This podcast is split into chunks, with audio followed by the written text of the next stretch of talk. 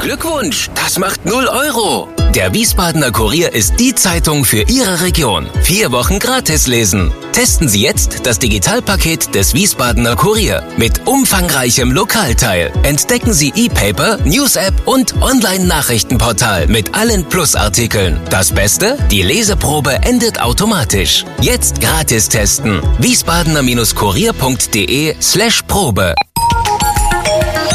Wir sind VRM.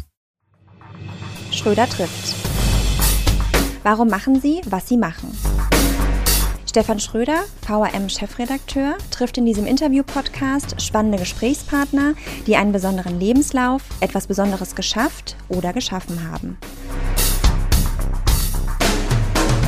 Willkommen beim Podcast Nummer 101. Wir müssen der Wahrheit halber sagen, der Podcast wird zwar jetzt im neuen Jahr ausgestrahlt, schon im 2022, aber wir sitzen hier noch traulich im Dezember des Vorjahres zusammen. Was heißt wir? Da ist zum einen die Frau Kunig aus der Presseabteilung, die hört nur zu. Hallo, Frau Kunig. Hallo. Und dann Evelyn Sager. Hallo, Hallo. Frau Sager. Hallo. Ja, wo sind wir hier? Bei Knettenbrech und Godulik in Wiesbaden. Was genau das ist, werden wir im Gespräch erfahren.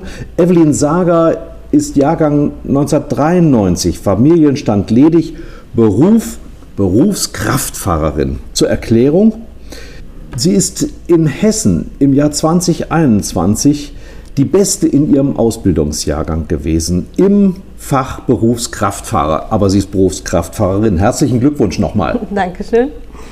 Wie kam es dazu? Warum sind Sie Lkw-Fahrerin geworden, wie man umgangssprachlich sagt? Ja, ähm, ich hatte davon eine Gärtnerausbildung, die habe ich auch abgeschlossen. Und der Beruf war an für sich sehr erfüllend, ähm, wurde aber mit der Zeit relativ eintönig, weil ich nur in der Grünpflege eingesetzt war. Und da bin ich halt schon die etwas größeren Sprinter gefahren und habe dort auch über eine Firma einen Anhängerführerschein gemacht. Und der eine Fahrlehrer beim Anhängerführerschein hatte gemeint gehabt, dir traue ich auch den LKW zu. Und da habe ich gedacht, gut, größer, geht immer und habe dann die Ausbildung angefangen. Gab es Vorbilder in der Familie, jemand, der auch Erfahrung hat als Fahrer? Ähm, an für sich eigentlich nicht. Mein Onkel arbeitet zwar auch im Logistikbereich, aber sonst eigentlich nicht. Wie lange hat es gedauert, bis Sie diesen Ausbildungsplatz bekommen haben?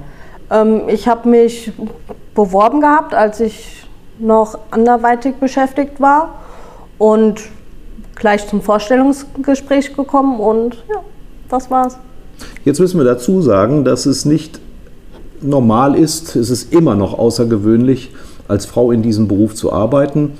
Ist Ihnen das bei der Vorstellung begegnet? Hat hier irgendjemand gesagt, also da wollen wir erst mal sehen? Nein, also überhaupt nicht. Es, ich wurde gleich freundlich ähm, empfangen und ähm, Geschlecht wurde da eigentlich gar nicht berücksichtigt. Es wurde mein, gefragt, wie es mit dem Führerschein aussieht, was für Interessen, also eigentlich das Allgemeine und ja. Dann Musste man eine Aufnahmeprüfung machen? Ähm, nein, also ich hatte nur mein Vorstellungsgespräch und dann war es das eigentlich schon. Ach, das hat schon gereicht. Das hat schon gereicht.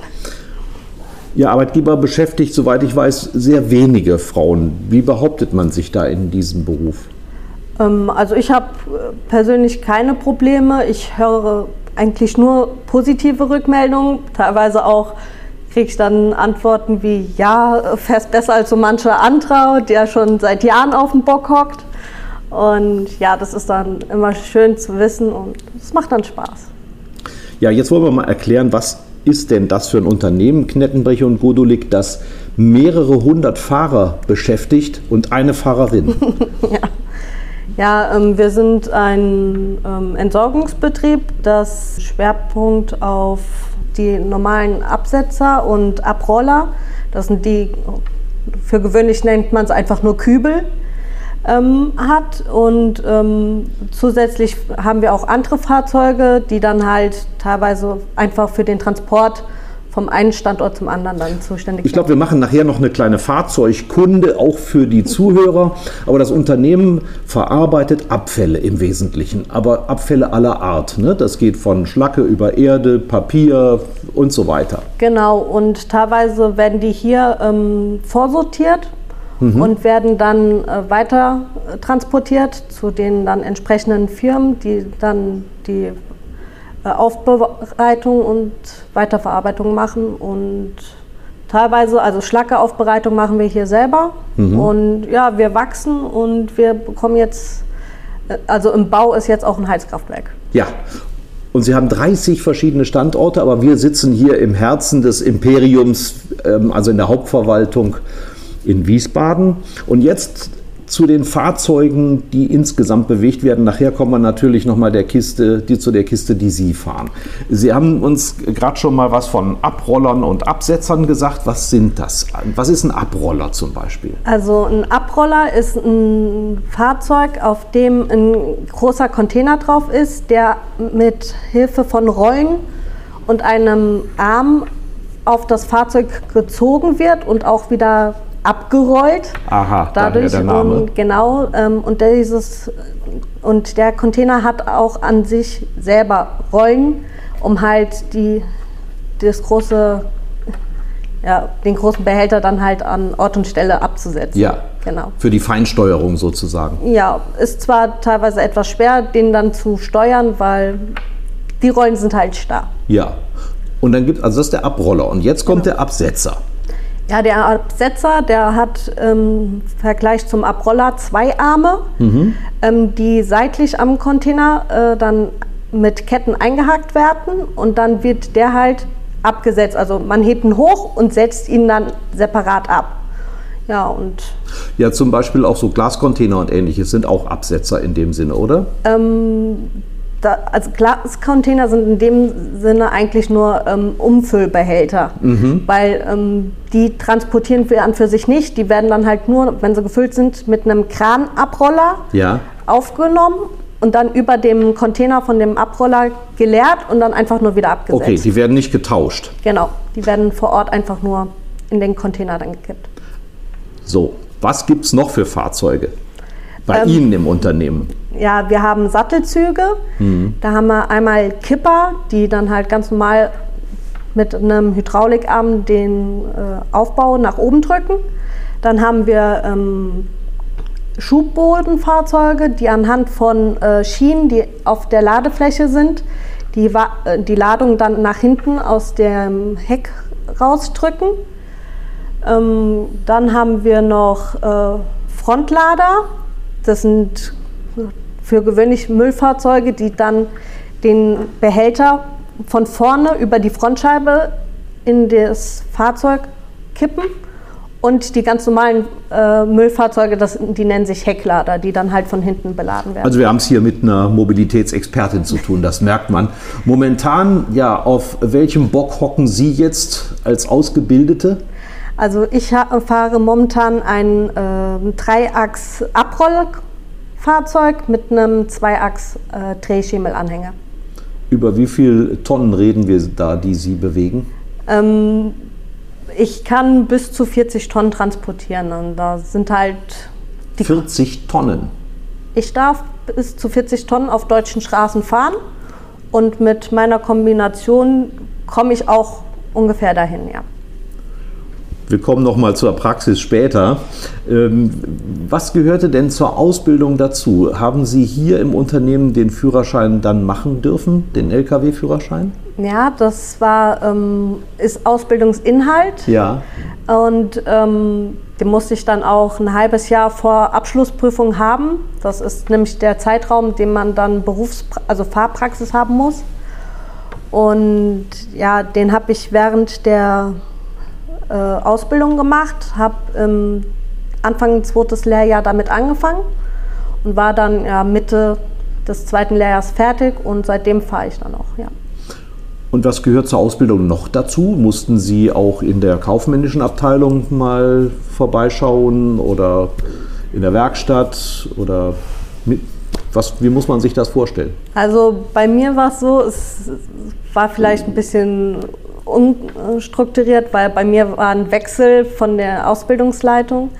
Und ich war das erste Lehrjahr bei den Absetzern dabei und habe da dann als Beifahrerin gelernt, wie man die Container richtig sichert, ähm, Abnetz, also Ladungssicherung macht. Ähm, ja, ein bisschen dann halt auch Fahrzeugkunde, also wie man Anhänger anhängt und so Sachen.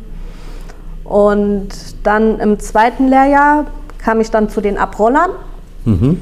und bin dort dann mitgefahren und war dann auch eine Zeit lang in der Werkstatt für drei Monate. Was macht man da? Äh, in, in der Werkstatt das, was gerade anfällt. Also wir hatten dann zu der Zeit relativ viele Scheibenbremsen, die gewechselt werden mussten. Ach ja. Mhm. Ja, ähm, dann halt. Also das können Sie? Ich habe mitgeholfen, ja. ja. Die Herren haben zwar gemeint, nicht heben, die sind zu schwer, aber ja, ich habe so gut es ging mitgeholfen. Und dann waren dann halt noch Aufgaben wie ähm, Leuchtmittel wechseln und so Sachen. Also Birnen austauschen. Genau. Was ist mit Ölwechsel?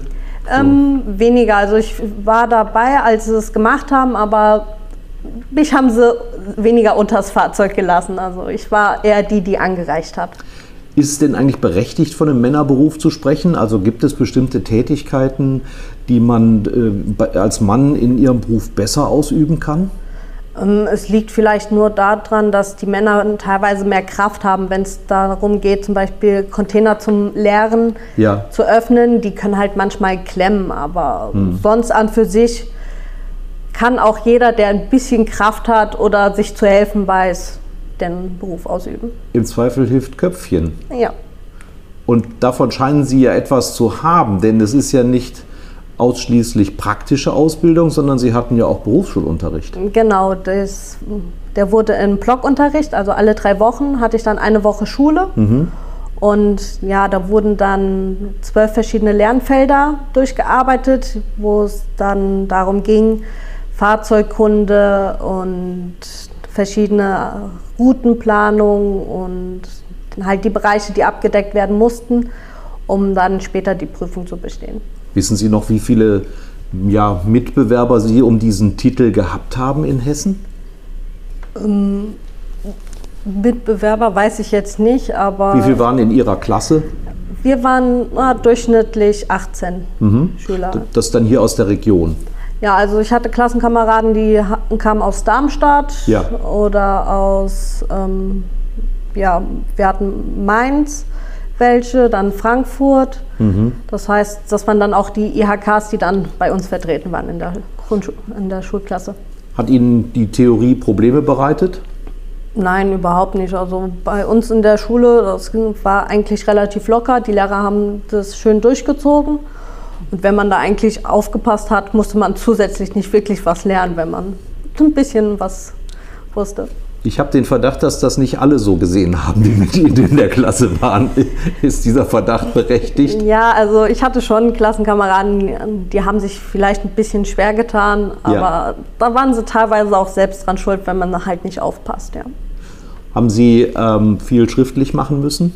Aufsätze schreiben, Berichte schreiben und ähnliches? Nee, also eigentlich weniger. Berichte waren dann nur im ähm, Berichtsheft. Ja, vom Praktikum dann. Genau, was man da halt dann einem, jeden Monat dann einen Bericht schreiben sollte über irgendeine Tätigkeit, die man gemacht hat.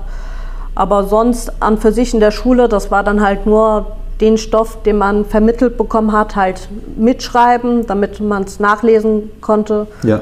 Aber sonst war das eigentlich weniger Schreiben. Wir leben ja in einer sehr, sehr spannenden Zeit, was Mobilität angeht. Haben Sie sich damit beruflich auch schon beschäftigen müssen? Also zum Beispiel autonomes Fahren, dass Sie vielleicht irgendwann nur noch dabei sitzen, während die Kiste läuft? Oder es gibt doch einen Versuch zwischen Darmstadt und Frankfurt ähm, an, anhand von so Hochspannungsleitungen LKW zu führen. Oder kennen Sie Platooning, den Begriff? Das heißt, ähm, es ist nur noch ein Fahrzeug besetzt und der Rest ist hinten dran gehängt, so mit einem Magnetismus. Nee, also in dem Bereich habe ich jetzt weniger mitbekommen. Wir hatten zwar während der Ausbildung auch einen Besuch in einem Herstellerbetrieb, Ja. Und da wurde uns dann halt auch ein bisschen erzählt, wie das halt die Entwicklung weitergehen soll. Und ja, aber an für sich habe ich damit eigentlich weniger zu tun. Ich fahre die Fahrzeuge, die wir hier haben, das sind momentan äh, Automatikfahrzeuge.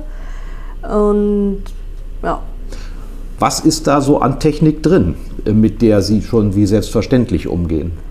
Ja, also an für sich äh, haben wir äh, verschiedene Assistenzsysteme, sowas wie Abbiegeassistent, Auffahrassistenten. Dann, heißt, äh, der stoppt automatisch, wenn Sie zu nah auffahren? Genau, oder er gibt halt einen Warnton. Ja. Und weil automatisch stoppen werden dann die Notbremsassistenten. Die anderen warnen hauptsächlich erstmal. Und dann haben wir noch verschiedene Berganfahr- oder Abfahrhilfen. Und ja, dann, was technisch mehr Bereich geht, ist dann, um halt die Container auf und ab zu nehmen, halt den Nebenantrieb, mhm. der dann halt zusätzlich geschaltet wird und dann halt den, die Arme bedient. Ne, Sie haben gesagt, Abbiegehilfe. Ist das auch, um den toten Winkel ähm, einzusehen, der ja für zum Beispiel Fahrradfahrer unheimlich gefährlich ist? Genau, da haben wir zwei verschiedene Varianten. Wir haben einmal ein Corner-Eye, das ist, sitzt dann bei uns an der Beifahrerseite auf der Ecke. Ja. Das ist eine Außenkamera, wo wir einen Monitor dann im Innenbereich haben. Und wir haben auch Fahrzeuge, die dann halt mit einem anderen Sensor dann warnen, wenn da einer im ah, Bereich ja. ist. Und natürlich haben Sie Navi. Nicht zwingend. Nee? Also Nein. Sie denken noch selbst. Ja, genau. Was haben Sie für Touren, die Sie dann bewältigen? Also ähm, es ist unterschiedlich. Ich habe momentan eine feste Tour, also feste Kunden, die ich dann in Intervallen dann abfahre. Und wir haben aber auch Fahrer, die teilweise täglich andere Kunden anfahren, weil die dann halt separat gestellt werden. Bei diesem Riesenheer von Mitarbeitern gibt es auch mehrere Schichten. Ne? Sie sind also dann meistens vermutlich in der Tagesschicht unterwegs? Genau, meine Schicht beginnt, ja, also ich fange morgens um halb sechs an, könnte aber auch etwas später um sechs anfangen und habe dann einen neun-Stunden-Tag. Und ja, dann haben wir zusätzlich noch eine Nachtschicht, die fängt dann abends gegen sechs an und arbeitet dann halt in die Nacht rein. So, jetzt gibt es ja unheimlich viele Vorurteile, zum Beispiel, dass das Rhein-Main-Gebiet sehr häufig verstopft ist.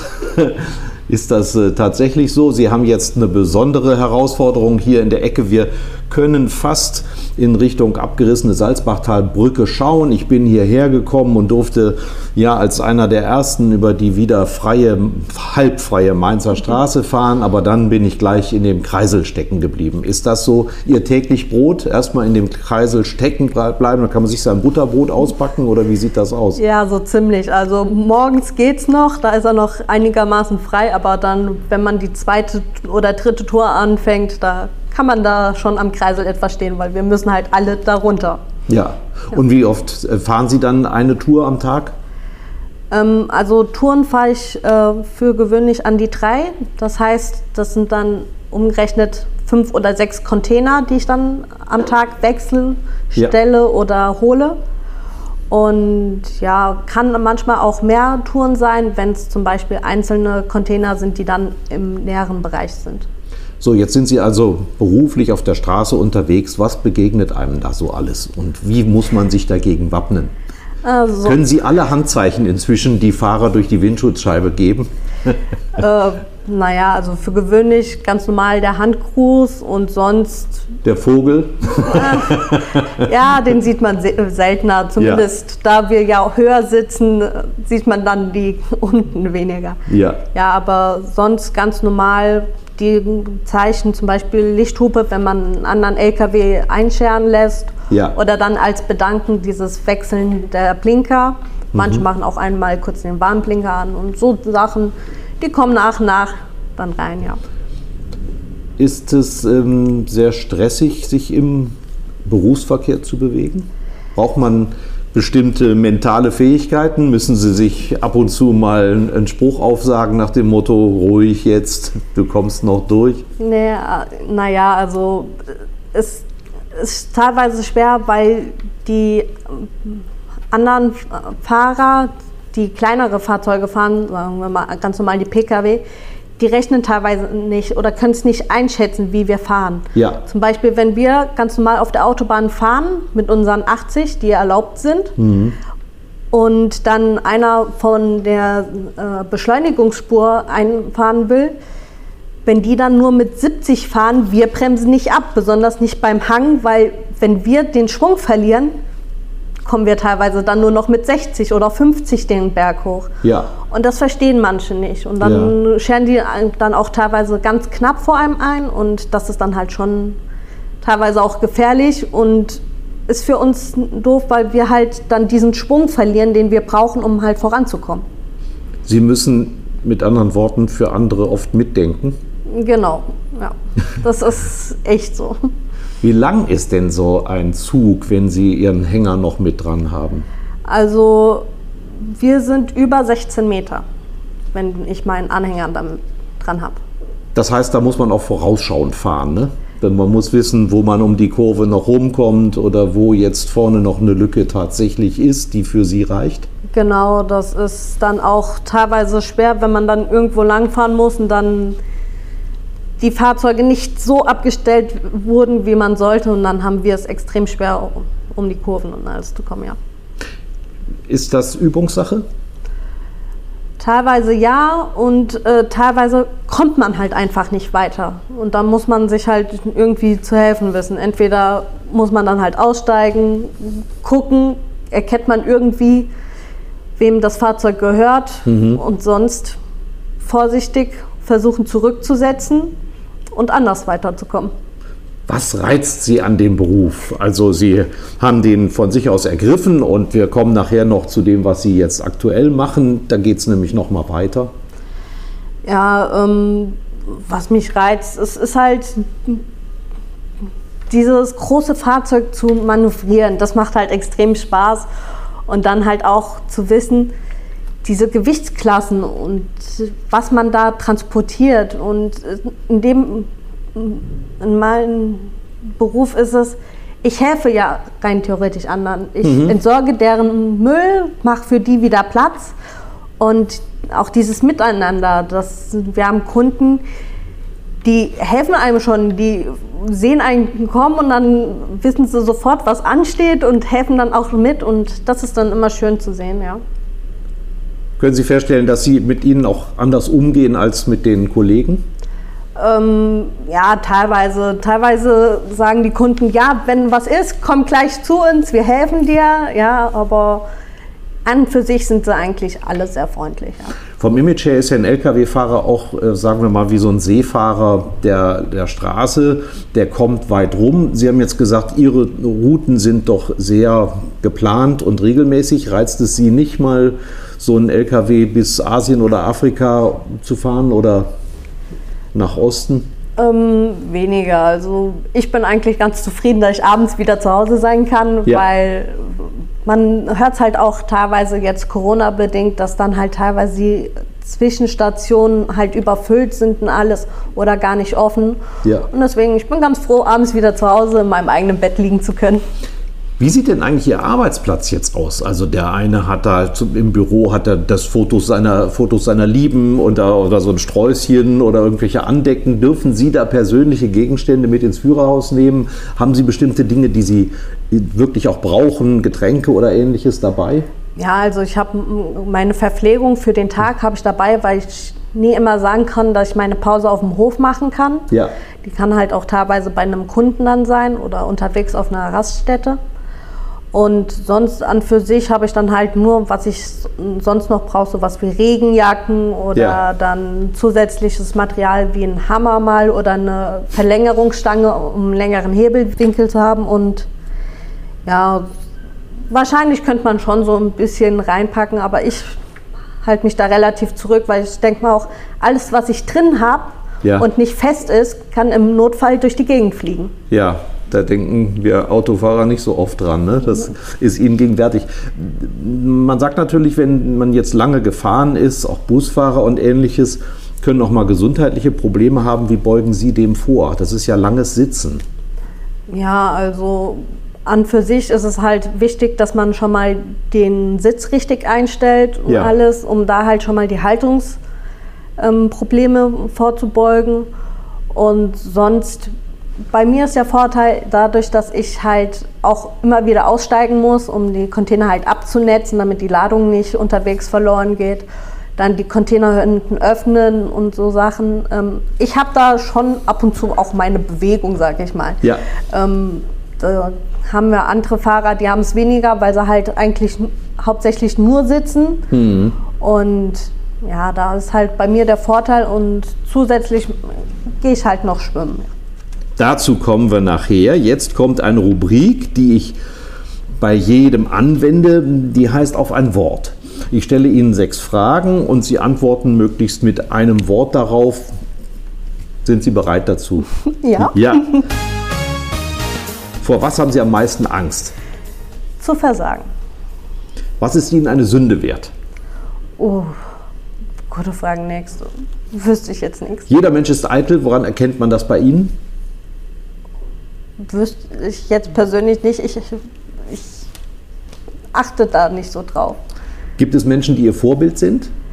Ähm, ja, mehrere, die dann halt in den unterschiedlichsten Bereichen dann Vorbilder sind, ja. Hätten Sie beruflich gerne etwas anderes gemacht? Oder gibt es etwas, was Sie noch machen möchten? Ähm, wahrscheinlich vielleicht irgendwann mal in eine andere Klasse, sowas wie Schwertransport oder. Aber momentan bin ich glücklich. Jetzt kommt eine Frage, die für manche direkt bevorsteht, aber äh, für Sie noch weit in der Ferne ist, nämlich Ihr größter Wunsch fürs Alter. da kann sie nur lachen. Gesund bleiben Ja, und Spaß haben. vielen Dank. Sie haben es gerade gesagt, zum Ausgleich schwimmen. Äh, Der eine oder andere geht dann planschen. Sie sind DLRG-Schwimmerin. Das ist schon ein bisschen was anderes. Genau, ähm, ich gebe freitags mit Schwimmunterricht für Kinder. Das fängt dann beim Anfängerschwimmen an, wo wir die Kinder dann mit Wassergewöhnung und Wasserbewältigung dann zum Schwimmen hinleiten. Und dann geht es natürlich weiter in den Seepferdchen, Bronze, Silber- und Goldgruppen bis dann hin später, wo ich dann selber mitschwimme beim Rettungsschwimmen. Ja. Haben Sie auch Rettungseinsätze? Also sind Sie auf Wache am Wochenende, wenn Sie Zeit haben? Das weniger. Ich gucke, dass ich in den Sommerferien mal zwei Wochen dann, zum Beispiel war ich jetzt dreimal an der Ostsee und habe dort dann über die DLAG dann an den Küstenwachen mitgeholfen. Was haben Sie für einen Grad? Ich glaube, das Silberabzeichen, ja? Oder wie nennt man das? Genau, das ist das äh, deutsche Rettungsschwimmerabzeichen Silber. Das ist Grundvoraussetzung, wenn man oben an der Küste dann Wachdienst machen will. Sie dürften auch im Schwimmbad Aufsicht führen. Dürfte ich mit meinem Abzeichen auch, ja. Das ist ja ein wunderbarer Ausgleich für das, was Sie sonst machen. Wie sind Sie zum Schwimmen gekommen? Ähm, relativ früh, wie sagt meine Mutter, ich war mit acht Wochen im Schwimmbad. Der Arzt hätte gesagt, ja, Ohne Windeln. äh, nee, nee, mein Vater ist äh, Schwimmmeister, deswegen das war dann ganz Ah, Gut, praktisch. Da Dann waren Sie, waren Sie an seinem Arbeitsplatz sozusagen. genau, Sommerferien war dann meistens, komm mit dem Vater auf die Arbeit. Ja. Was bedeutet Ihnen ehrenamtliche Arbeit? Ähm, viel und es geht eigentlich nicht genug davon. Es ist immer schön zu sehen, dass man anderen he helfen kann und es auch befriedigend, wenn man einfach nur ein Dankeschön bekommt und jetzt keine Aufwandsentschädigung oder so. Und Sie, äh, haben Sie den Eindruck, dass Sie genug Dankbarkeit zurückbekommen oder nehmen das auch viele selbstverständlich hin? Ähm, teilweise wird es zu selbstverständlich genommen, Ja. aber man freut sich dann halt wirklich immer, wenn es dann einem wirklich von Herzen kommt, der dann Danke sagt. Wir haben es gerade angedeutet, für Sie ist das Ende der Fahnenstange überhaupt noch nicht erreicht. Also erstmal möchten Sie noch dickere Brummer fahren, aber kaum ist sie Gesellin im herkömmlichen Sinne, da guckt sie schon nach der nächsten Stufe. Was ist da geplant? Ja, ich habe dieses Jahr dann kurz nach der Ausbildung mit dem Kraftverkehr, also Meister im Bereich Kraftverkehr angefangen. Ähm, den mache ich in, ich nenne es mal Teilzeit, das heißt, ich gehe samstags zur Schule und werde dann voraussichtlich im Mai 2023 dann meine Abschlussprüfung machen. Das ist ja wohl hammerhart. Dann sind Sie vermutlich eine von ganz wenigen, die in diesem Fach dann als Frau tätig sind oder Na, kennen also, Sie Vorbilder in dem Sinne? also Vorbilder nicht, aber bei mir in der Klasse sind auch noch einige, die dann als Frau den Kraftverkehrmeister machen. Als Meister darf man dann was tun?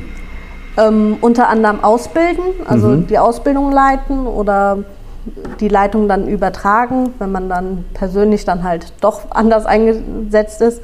Man kann äh, andere Bereiche bedienen. Man kann zum Beispiel den Fuhrpark leiten. Das Ah ja. lernt man Ja. während der Meisterschule. Oder man könnte dann halt später auch in die Disposition gehen. Was sagen eigentlich äh, Leute, denen Sie Ihren Beruf nennen? Ja, teilweise sind sie erstaunt, aber wenn, die meisten, wenn sie mich dann fahren sehen, sagen sie, das passt. Ja. Haben Sie schon mal jemanden mitnehmen dürfen aus dem Freundes- oder Bekanntenkreis? Ähm, das nicht, ähm, weil es sind halt Dienstfahrzeuge und da muss man halt teilweise auch versicherungstechnisch dann aufpassen. Ah ja, klar. Ja. Wie sah denn eigentlich jetzt die Ehrung aus? Und wie haben Sie davon erfahren? Ist das so wie beim Oscar? Man kriegt einen Anruf und dann wird gesagt, herzlichen Glückwunsch, du bist die Beste? Ähm, ich habe ein Schreiben von der IHK bekommen, Ja. von der IHK Wiesbaden, weil über die habe ich meine Prüfung geschrieben. Und da wusste ich dann zunächst nur, dass ich dann Wiesbadens Beste war. Ja. Mehr habe ich gar nicht erfahren. Und da war dann, hätte ich zu einem Termin gekonnt in der Zentrale von denen hier in Wiesbaden, in der Wilhelmstraße. Ähm, ich bin an dem Tag aber zur Arbeit gegangen und habe dann des, die Ehrung dann per Post zugeschickt bekommen und habe dann von dem äh, Ausbildungsleiter hier im Betrieb habe ich dann auch zusätzlich dann gesagt noch bekommen, dass ich dann halt auch Hessens Beste war. Wahnsinn.